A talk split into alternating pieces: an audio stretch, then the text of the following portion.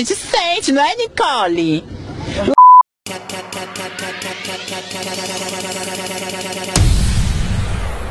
Cabeleireira Leila, cabelos, unhas e tratação e unha.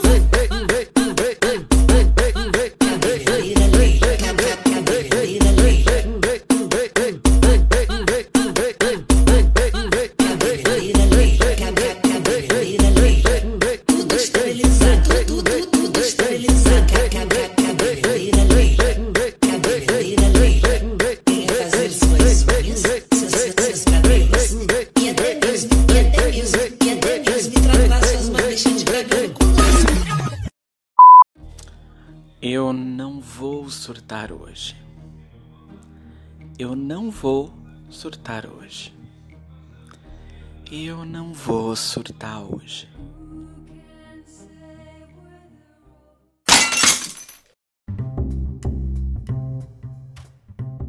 Como eu falei aqui na descrição desse episódio, o tema de hoje é sentimentos. É assim, é, sentimento por sentimento seria um tema muito pessoal, né? Pessoal demais. E como eu tenho uma, uma barreirinha com esse assunto, eu uso de vários mecanismos de defesa na minha vida para lidar com sentimentos. É saudável? Talvez não, mas eu continuo usando. E qual que é o melhor mecanismo de defesa que a gente possa usar? Com certeza é o humor, gente. Humor, sarcasmo, ironia e os meus amados memes. Isso mesmo, gente. Essa foi a única forma decente que eu encontrei para falar sobre sentimentos, usando memes. Por quê? Porque sim. Porque memes são vida, porque memes geram likes, memes são conteúdo. E se eu ia falar sobre sentimentos, que eu falasse sobre memes. Assim, é meio impossível a gente passar pela quarentena sem sentir nada. Eu, por exemplo, tô super sensível agora, né? Eu sei que não é uma coisa muito legal, mas eu estou sensível no momento. Por exemplo, essa semana foi meu aniversário. Não é o tipo de coisa que eu gosto. Eu odeio meu aniversário. Eu odeio que as pessoas me deem parabéns. Até porque eu fico pensando que não faz sentido você dar parabéns pra uma pessoa no aniversário dela porque ela não fez mais do que a obrigação dela de continuar viva. É tipo, parabéns por não ter morrido esse ano. É, é um pouco sádico, é um pouco cruel? É, mas eu sou assim, então só lamento, gente. Mas vamos começar pelo começo, né? A gente tá aqui de quarentena. A gente tá passando por momentos muito críticos, muito sentimentais, alguma coisa assim. E esse vai ser um episódio mais, mais introspectivo, mais pessoal. Olha que lindo. E como um pessoal. Pessoal não, como um episódio muito pessoal, eu criei esse jeitinho especial de lidar com isso, né? Tem gente que fala que eu sou grosso, tem gente que fala que eu sou sarcástico, que eu sou irônico, que eu tenho um humor ácido, mas ninguém tá mentindo, não é mesmo? A questão é. Uh, todo mundo tem problemas na vida, mas hoje eu tô aqui para falar dos meus problemas. Sim, eu tava assistindo até uma série hoje de tarde e eu chorei assistindo a série, não tinha nada demais na cena. Eu acho que a quarentena tá trazendo sentimentos muito à flor da pele.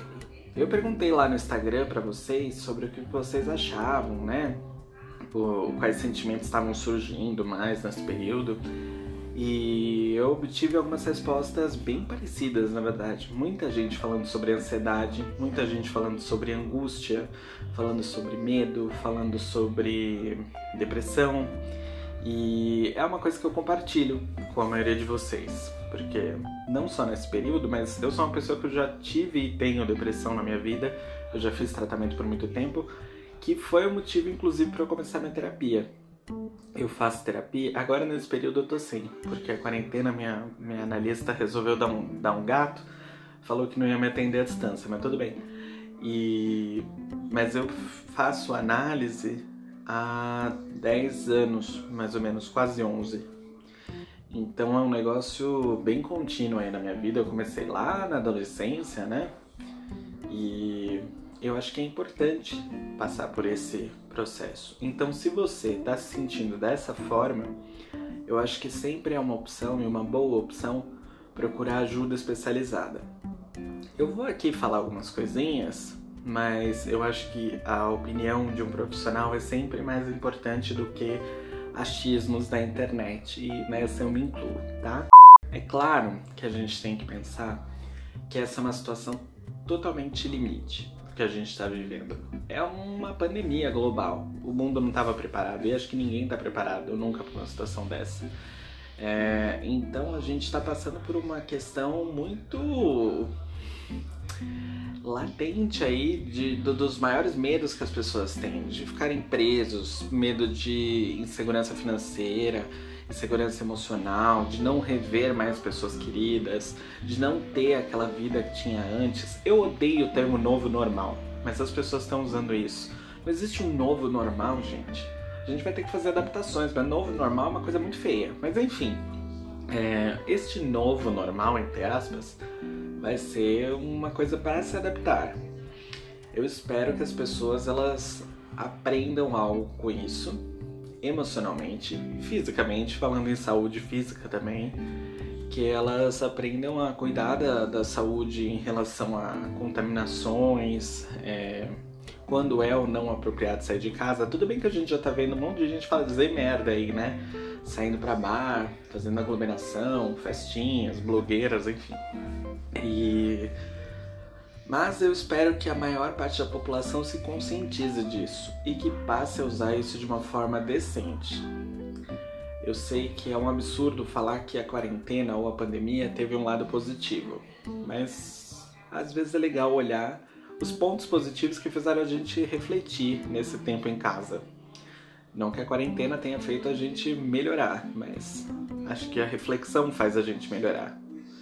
E se esse período permitiu que a gente refletisse algumas coisas, né? Eu espero que as pessoas se conheçam um pouco melhor agora. Eu espero que exista mais empatia entre as pessoas. Eu espero que exista mais respeito pela individualidade das pessoas. E, e quando eu digo individualidade, é do tipo respeito até ah, quando uma pessoa não tá querendo fazer alguma coisa, ou sair de casa, ou é, qualquer coisa que fere a, a vontade, o desejo individual. Eu acho que nesse período a gente tá vendo muito isso, porque a gente tem que respeitar as pessoas que não querem ainda sair de casa por causa do medo da contaminação. E acho que isso vai se perpetuar. Tem gente que tá desenvolvendo transtorno em casa, tá ficando mais depressivo, tá ficando ansioso. É algo que acho que tá mais palpável para todo mundo para entender o que tá acontecendo. Por que, que as pessoas se sentem assim? Sabe que eu tenho visto até mais na mídia a gente discutir saúde mental? O que é muito importante.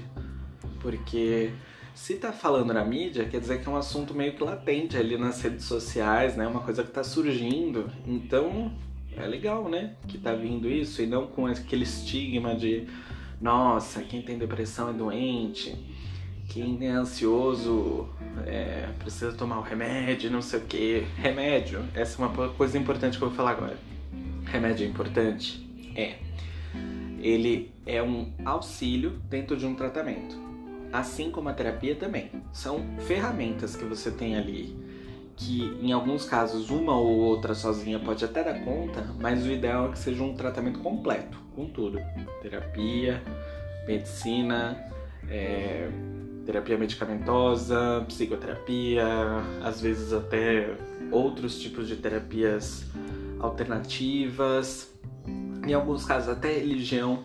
Não estou dizendo que ela tem uma função científica, mas ela tem uma função de conforto mesmo eu sempre penso que aquela pessoa se curou da depressão indo à igreja. Para mim tá ótimo, sabe? Se ela se sente melhor, que vá. Contanto que ela não tá ferindo ninguém, não tá machucando ninguém, não tá se machucando, que seja com qualquer coisa, que seja desde o crochê até o crocs, até ouvindo o trem bala que eu odeio. Bom, mas vamos falar do nosso segundo tema, né? Que, que é, a gente tá falando de sentimentos, sim. Já dei a minha militar aqui. Mas vamos falar sobre memes. Por que, que os memes são tão importantes e por que, que a gente está sempre recorrendo aos memes aí no mundo? Os memes, para quem não sabe, são é, formas de, de piadinha que a gente faz na internet, seja com imagem, seja com áudio, alguma coisa assim, é um, um viral que surge na internet, um viral da internet, tá? Não coronavírus. Mas é um viral que surge aí na internet e que toma uma proporção por ter um conteúdo de comédia. Muitas vezes ele nem faz sentido, mas a coisa nem é engraçada, mas o contexto é engraçado. Então, o meme muitas vezes ele nasce no Twitter. Isso é importante falar. Memes nascem nas redes sociais, às vezes nos jogos, mas o Twitter é um grande arsenal de memes. E aí, eu acho que quanto mais tempo a gente está passando em casa, a gente está se apegando em alguns memes. Porque os memes, além de ter essa função da, do alívio cômico, eles também eles dão cara para alguns sentimentos que a gente está sentindo. Por isso que eu tô falando deles aqui. Fazer piada é uma forma de lidar com sentimentos, talvez não tão saudável, mas é uma forma. É pelo menos um primeiro contato. É melhor do que evitar entrar em contato com o sentimento. Mas vamos lá. Os memes que bombaram nessa quarentena até agora, pelo menos eu peguei os, os mais relevantes para mim. Se você acha que são outros, por favor, mande nas nossas redes sociais. Falando em redes sociais, se você não me segue, vai seguir agora lá no Instagram ou underline quarentena, que é o mesmo usuário também no Twitter. No Facebook a gente é só a página Quarentena Podcast, tá? Então, dado aqui o recado, vamos lá. Eu peguei alguns memes. A Leila Cabeleila, para quem já conhece. Ari Fontoura e o menino é, lá do TikTok, que eu não lembro o nome dele, mas é aquele que fala Roi. Eu vou, vou pesquisar aqui. Dado o serviço, vamos lá. Eu peguei aqui alguns memes que foram os que mais me chamaram atenção nessa quarentena, pelo menos os últimos, né? Que mais chamaram atenção. E aí eu queria começar com vocês falando de um meme que surgiu no Instagram, que é o Ari Fontoura. Gente, esse jovem é incrível. Para quem não sabe, Ari Fontoura é aquele ator da Globo, que é um senhorzinho bem velhinho, que fez um monte de novelas. Se você olhar para a foto dele, você vai lembrar de 300 novelas, você já viu. E o Ari Fontoura, ele tem um Instagram. Eu não sabia, mas ele tem um Instagram. E aí, nessa quarentena, ele começou a estourar com fotos muito engraçadas, de verdade. Ele tem umas legendas muito fofas também, é um negócio assim, muito cuti cuti cuti, fofo. E ele começou a lançar até uns lookinhos. E aí entra uma parte que me toca. Ele lançou até lookinhos para sair na rua. E ele postou uma foto que ele tá com, imagina essa cena, com uma máscara do, do Pikachu e um boné do Pikachu, combinandinho, no carro, saindo para ir fazer compras. Eu achei aquilo sensacional. Eu peguei e repostei lá no meu Twitter, no meu Instagram, não no Twitter. Acho que no Twitter também, mas enfim, no Instagram, que é o que importa agora. E ele curtiu. Ah, muito fofo. Ele é muito atencioso, gente. E aí tem também, é, ele já é o nosso vovô aí da quarentena, sensacional, faz churrasco toda semana, ele é incrível. Por outro lado, temos também outra pessoa que deu o que falar nessa quarentena, que foi o Mário Júnior.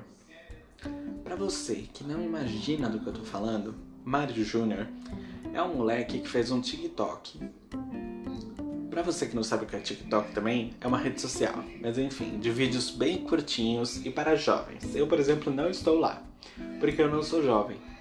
Mas o Mário Júnior começou a fazer uns vídeos no TikTok falando, fazendo na verdade vídeos de cantada, diz ele, e aí eu acredito, porque agora eu sou fã do Mário Jorge, Mário Jorge, Mário Júnior, e ele diz que fez esses vídeos para ajudar meninas que se sentem mal, meninas que têm depressão, é, que não são, não sei, desejadas na escola e elas veem aqueles vídeos elas se sentem mais confortadas, sabe? E aí os vídeos são do tipo é, como chegar numa menina. Ele até faz uma dramatizaçãozinha com a tela, como se ele estivesse falando com quem tá assistindo. Do tipo, Oi, qual é seu nome? É, a princípio começou sendo um meme ridículo. Depois ele se tornou uma pessoa muito fofa porque ele levou super bem as piadas com ele. E ele começou a fazer vídeo com uma galera. Todo mundo queria queria falar com ele. Até que essa é a parte do meme, que é um meme ótimo. Inclusive já usei aqui no podcast. Não lembro qual é episódio, mas eu já usei um meme dele aqui no podcast. Agora, ele fez uma entrevista pro Pânico semana passada. E o Pânico é aquela coisa ridícula que todo mundo sabe o que, que é, né? E o Pânico tem uma. Agora um. Agora não, já tinha antes. Um programa de rádio. Que eles foram tirados da TV porque a TV percebeu que eles eram um lixo. Então agora eles estão no, no rádio. E eles entrevistando o moleque, eles começaram a zoar o moleque e falar que ele tinha que estudar porque ele não ia fazer sucesso nas redes sociais. Ele ficou muito desconfortável e não falou nada. E é o tipo de coisa que você fica, cara, não se fala isso para ninguém, ainda mais um menino tão tão sensível, né? E jovem, e você falar isso pro cara é tipo, desiste, você só tá sendo piada. O que também não é verdade, sabe? As pessoas realmente gostam dele hoje. No começo era piada. Sabe a Gretchen? Aquele estilo da Gretchen. No começo. No começo não, né? No começo da internet, as pessoas começaram a fazer piada com os vídeos da Gretchen, fazer meme. E ela levou super bem e aí ela virou super querida. Hoje ela é muito respeitada, porque ela leva na boa os memes dela. Ela usa os memes dela. Então assim. Eu acho que não tem como você tratar uma, mal uma pessoa que tá ali te trabalhando para te entreter e que leva tão na boa. Então, ai, pânico. O outro meme incrível que eu preciso falar e esse eu vou até abrir aqui um parênteses porque fez a minha meu Instagram subir na vida essa semana, que foi Leila Cabeleleila. Se você não sabe o que é a Leila Cabeleleila, vá assistir esse vídeo. De preferência, vai assistir lá no meu Instagram. Eu coloquei o vídeo, eu fiz uma ediçãozinha, tal, bafo, vai lá. Leila Cabeleleila foi um comercialzinho fake, claro, mas ele é programa humorístico fez é, sobre um salão de cabeleireira. Da cabeleireira Leila. Então, é demais. Para quem não sabe, quem fez o vídeo foi o Eduardo Stablet. Stablet. Enfim, esse cara aí, que era do Pânico também, e agora tá na Globo. E aí ele tem um programa que ele tá vendendo pro Globoplay, né? É... E aí ele fez esses comerciais porque ele disse que todo programa grande tem comerciais. E o dele, como ainda não é grande, ia ter os comerciais dele. Então ele fez os comerciais. Tem vários. Leila Cabeleleila é só um deles. Se você gosta da Leila Cabeleleila, eu te digo, vá procurar. Os outros também são bons. Tem até um que é de um açougue vegano. Incrível, procure. A questão é que ele faz aquela piada bem pastelão, né? E a gente gosta disso. Será que as pessoas estão gostando da Leila Cabeleleira porque estão sentindo falta da comédia pastelão? Ou porque elas estão querendo mesmo ir cortar cabelo e ainda tá difícil cortar cabelo? Não sei. Fica a reflexão, né? Tem milhares de outros memes que também vieram aí na quarentena, mas muitos deles são reciclagens, né? Reciclagem porque um meme que é um atemporal, ele nunca sai de moda. Ele tá sempre voltando o tempo todo. Então, por exemplo, aqui hoje eu usei para dar o um nome pro nosso episódio e no comecinho do episódio eu até coloquei um trechinho, o meme da Nicole, que é o enfim, um vídeo ótimo de duas mulheres trans que estão num carro e elas sofrem um acidente e aí é uma daquelas TVs bem sensacionalistas que vão gravar o acidente na hora que acontece. E aí o cara começa a entrevistar, sendo que uma tá jogada no chão, desacordada, E a outra tá segurando ela no colo. E aí ele começa a perguntar: o que que aconteceu? E ela vai explicando. E aí ela fala a frase sensacional que é a gente sente o impacto, porque a gente que tem silicone, tem prótese, a gente sente o impacto. Gente, a gente que tem prótese, a gente sente. É um meme incrível. E é por isso que hoje eu decidi falar sobre ele aqui, porque a gente sente o impacto da pandemia também. Olha que reflexão. Devia ser até um quarentena reflexivo isso daqui. Eu devia ter feito um quadro de quarentena reflexivo com isso. O fato é o seguinte: memes são infinitos. Eu poderia passar horas falando sobre eles, mas eu já me comprometi lá no Instagram. Se você me segue no Instagram, você já viu. Eu me comprometi que um dia eu vou fazer um episódio sobre memes brasileiros. E provavelmente não vai ser um episódio só, vai virar uma série, memes.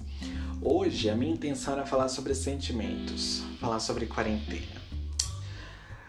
É, a gente tem essa coisinha meio. Os memes eles dão esse nome na nossa vida, né? Eles dão esse sentido para coisas muitas vezes que a gente não sabe falar. Por exemplo, a gente sente, Nicole. Mas a gente também precisa dos memes para dar esse alívio, né? Por exemplo, eu tenho uma certa dificuldade para falar com, sobre emoções, como eu te falei.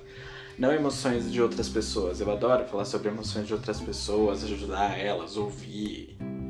Às vezes uma escuta é melhor do que qualquer coisa, né? É melhor do que um, um conselho. Só ter saber que tem alguém te escutando é ótimo. Mas é, falar sobre os meus próprios sentimentos, sobre as minhas próprias emoções, é uma dificuldade. Tô admitindo aqui, eu tenho essa dificuldade. Eu acho que por isso que eu crio uma grande camada protetora de sarcasmo e ironia e agressividade, talvez, muitas vezes. Então, assim, eu sou grosso? Provavelmente sim. Eu sou sarcástico? Também. É que na verdade eu gosto mesmo de fazer um bom bullying, né? Mentira, gente. Eu não, não faço bullying. Às vezes faço, mas não é disso que eu gosto. Bullying não é legal. Não preciso eu ficar falando isso pra vocês, né? Bullying não é legal. Não é legal mesmo. Porque, assim, eu fiquei pensando muito tempo sobre qual é a função da risada, a boa risada, né? Para mim, a boa risada é quando todo mundo ri. Por exemplo, pode ser que todo mundo ria porque cada um reconhece uma crítica em si mesmo e passa a refletir sobre aquilo. É, ou todo mundo ri porque consegue ver. Desculpa, coronavírus porque todo mundo ri porque consegue olhar para o outro e ver que ele também tem defeitos, então isso permite que eu também tenha. Então, quando a gente faz piada sobre alguma coisa e a pessoa leva na boa, é, é porque ela tem essa maturidade para ver os problemas nela, os problemas no outro, os defeitos, qualidades, enfim, e capaz de se colocar nesse lugar de autocrítica ou às vezes de, de empatia com o outro. Eu acho que piada é uma coisa muito séria. Você discute muito o limite do humor. Eu acho que o limite do humor é esse. É o limite onde você não tá ofendendo ninguém. Você tá fazendo uma piada às vezes com o outro, mas que o outro é capaz de, de tirar algo bom daquilo. É o que eu tento fazer aqui. Menos com o trem bala, que eu não gosto mesmo. Se rir é o melhor remédio, eu não sei, mas eu sei que dá um alívio sensacional, gente. Às vezes vocês não sentem que dá uma vontade de só dar umas risadas? E aí eu fico lembrando do nosso episódio lá das séries, que foi o último, que já faz um tempo, né, gente? Mas enfim, foi o último episódio que eu gravei aqui. Como às vezes a gente só quer assistir uma daquelas séries comfort série como elas dão nome para algumas coisas que a gente não está conseguindo nomear, como elas conseguem fazer com que a gente abstraia, mesmo que por 45 minutos da nossa vida, para se concentrar na vida daquele desgraçadinho que está passando na tela.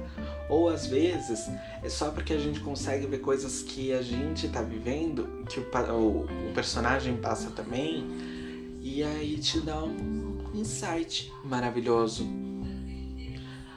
eu acho que os sentimentos na quarentena estão aflorados porque a gente está tendo que conviver muito com a gente. E aqui eu gostaria de falar até de uma experiência que eu tive essa semana. No dia do meu aniversário acabou a luz. Eu ia gravar naquele dia, mas acabou a luz na minha casa. E.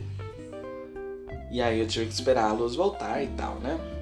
Demorou um tempinho. No dia seguinte também acabou a luz. Só que nesse segundo dia eu tava sem bateria no celular. E, e aí eu me senti meio perdido, porque era de madrugada. Acabou a luz, era meia-noite. E ela só foi voltar às quatro da manhã. Eu tenho muita insônia. Eu não durmo de madrugada. Geralmente de madrugada eu fico mexendo no celular. Tanto é que eu faço meus posts no Instagram nesse horário, né? E de madrugada eu fico mexendo no celular, eu fico assistindo vídeo, ouvindo música, enfim, fazendo alguma coisa. E aí eu vi naquele momento que eu tava sozinho de madrugada. Que eu tava sozinho e não tinha o que fazer e não tinha com quem conversar. Foi muito tenso. Eu tive que lidar comigo mesmo. Parece white people problems, talvez seja, mas assim, é... eu percebi o quanto talvez eu seja dependente desse contato. Eu sempre me julguei muito independente das pessoas e das coisas. Eu sempre achei que eu podia viver sem ter contato ou sem essas coisas assim. Aí eu descobri que talvez não. Olha que reflexão maravilhosa de uma madrugada sem luz. Porque aí eu comecei numa coisa meio into the wild, sabe? Porque eu tenho um filtro em casa de água e eu não conseguia nem pegar água, porque o filtro precisa de luz. E aí eu não tinha água para tomar. Aí eu fiquei, ou eu tomo da torneira direto, ou eu tomo refrigerante que tem na geladeira. Acabei tomando refrigerante. É... Meu cachorro tava dormindo, babando, cagando pra mim. Eu tava meio desesperado, sabe? E aí eu comecei a pensar, pensar, pensar, pensar, pensar. É... E aí eu comecei a escrever. Eu acho que num momento desses que a gente é colocado meio que à força a, a se confrontar com os nossos próprios problemas, nossos próprios sentimentos, é... fazem com que a gente reflita sobre momentos que a gente não teria em outro lugar. Como eu disse, eu faço terapia, análise, né, há 10 anos. Ou fazia, parei, né, na quarentena. Mas enfim, eu fazia análise há 10 anos. E eu nunca tinha tido um momento desse. Porque eu acho que quando a gente entra na terapia ou na análise, a gente tem tanta coisa para falar, tem tanta coisa para discutir que a gente acaba não falando sobre essa, esse momento eu comigo mesmo. E acho que quando a gente realmente se coloca nesse lugar, eu fico pensando pessoas que realmente moram sozinhas na quarentena. Como é que tá sendo? Ou às vezes pessoas que não têm possibilidade de se comunicar umas com as outras, seja pela internet, pelo telefone. Como é que tá sendo lidar com tudo isso? Eu queria dizer então que eu entendo em parte o que você está vivendo, porque cada sofrimento é muito individual mas eu me solidarizo com o que você está vivendo. Eu gostei que esse episódio virou um grande grupo de apoio, um grande grupo terapêutico. Parabéns.